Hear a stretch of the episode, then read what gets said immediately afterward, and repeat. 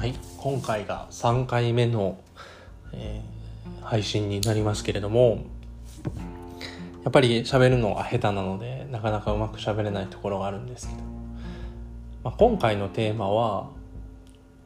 仕事のメンタルというか、まあ辛いこととかもあると思うんですけれどもそれに対して私が、まあ、今まで私なりに経験してきたことっていうのがちょっと語っていきたいなと思います。まずですね私は普通の会社員です。で、えー、会社員歴は、まあ、丸5年、まあ、6年目ぐらいです、まあ、自分の中では苦しい思いをしてきたと感じています。ですし苦しい思いをしてこれてよかったなと。でまだまだまだこれから苦しい思いはするだろうけどもそれは必ず自分の糧になると。そう信じてまず向かっていってると。その心構えはかなり大切なんじゃないかなと思っています。まずですね私はじ、まあ、話し始めるにあたってですね。まず会社に入る前の就職活動について。私は非常に人見知りですし喋るのが下手くそです、まあ、そんな中まあこういうふうに下手くそな話を聞いてくださってるのは非常に嬉しいんですけれども。まあ、まず苦しんだのが就職活動です。自己アピールしてください。志望動機を話してください。今まで楽しかったことをあ楽しかった、えー、頑張ったことを話してください、うん、ことごとくうまくしゃべれない。話す内容を組み立てていってもうまく伝わらない。どうしても緊張してしまっているのが相手に伝わってやはりそういうところで通らないのかなっていうのがありました。で今の会社はなんで通ったかはちょっとまあその理由については確信は分からないですけど。非常に私のそういう弱点であるところをまあ多めに見ていただいたという、まあ、引き出してくださって非常に話を聞いてくださったし。まあ辛かったですけれどもその面接っていうのは。でも何かこう感じるものがあって。その会社の最寄り駅。で涙流してベンチでなんかこう俺ってもうダメなんかなって思ったりしました。まあ、どちらかというとそれまでの学生時代っていうのは順調に試験もあのまくうまくいきましたし大学入試も、まあ、どちらかというと実力よりも、まあ、実力以上の結果で、まあ、大学行けましたし挫折っていうとまあその世の中の人の挫折に対するとちょっと。まあ、程度の低いものになるかもしれないですけど自分の中では結構苦しんだ経験です。まあ、そこでまあ自分がまあ世の中で生きていくにはやっぱり、うん、その立ち位置としては非常に苦しいところにいるのかなと。社会人として生きていくには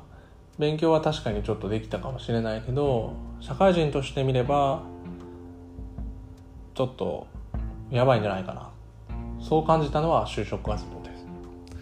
あ、そこから会社に入りまして。まあ仕事の中身っていうのはまあ勉強と一緒で、まあ、効率よくするいうことはあったので、まあ、ある程度会社の中では認めてくださる部分もあればやっぱりその会議での発言ってなると緊張してしまってうまく説明できないとか。そういうことはまず多々ありました。やっぱりただまあ専門性も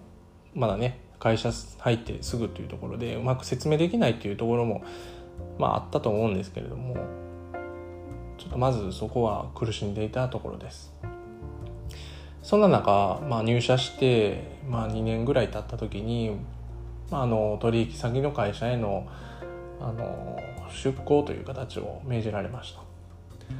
まあこれでまたね環境がガラッと変わってまた人見知りなのに全然知らない世界に突っ込んでいって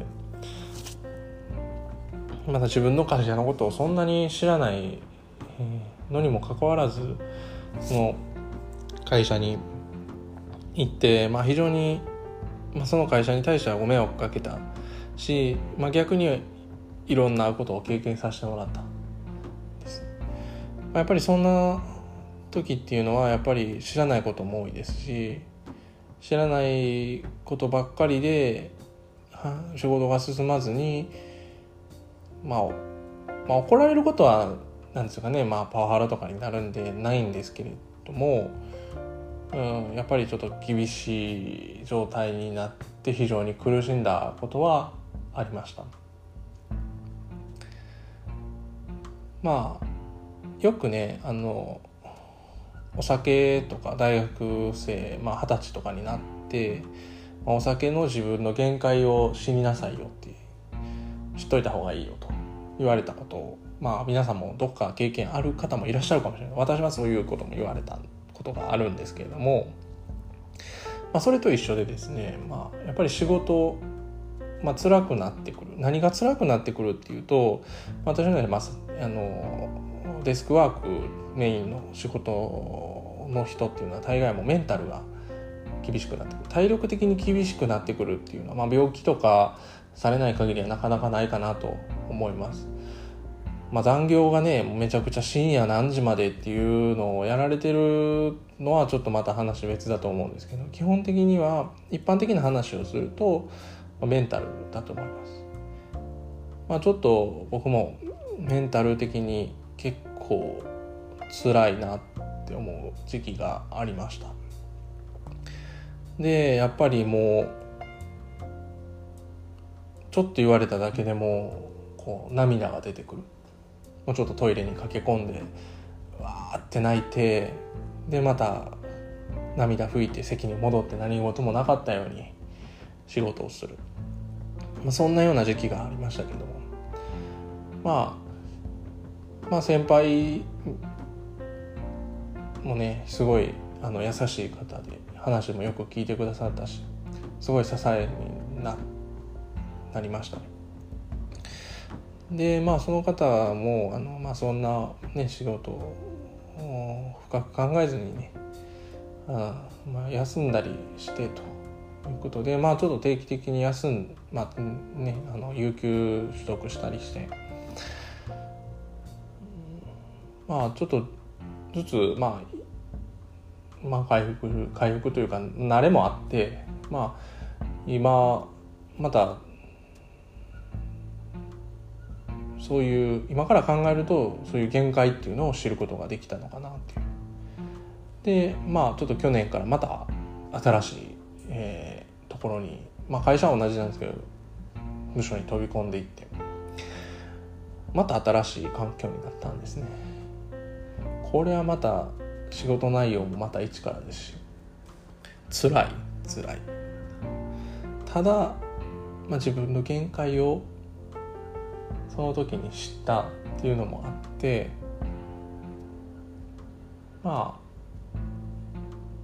その限界を超えないような範囲で。でまた対処法としてね自分が苦しんだら大体その苦しくなっていくっていうのは分からない。何かするどう動けばいいか分からない。何をすればいいか分からない。そういうところに悩んでしまうっていうところも一つのあの大きな原因なのかなと。思ってしまう。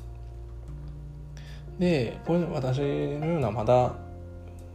まあ、社会人30年とか20年30年の方から比べるとも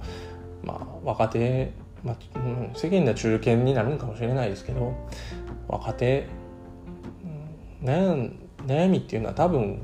ある程度答えはベテランの人って持ってるので、まあ、相談するって早めに相談するっていうことはわからないことはもうもうプライドとかも全部捨てて聞いていく。相談する、まあ、そういうことが大切なのかなっていうふうに思ってます。まあ今はまあ仕事をうまくいってるかいってないかはよくわからないですけれども。でも精神的な面ではうまくいってるかなと。決して正常な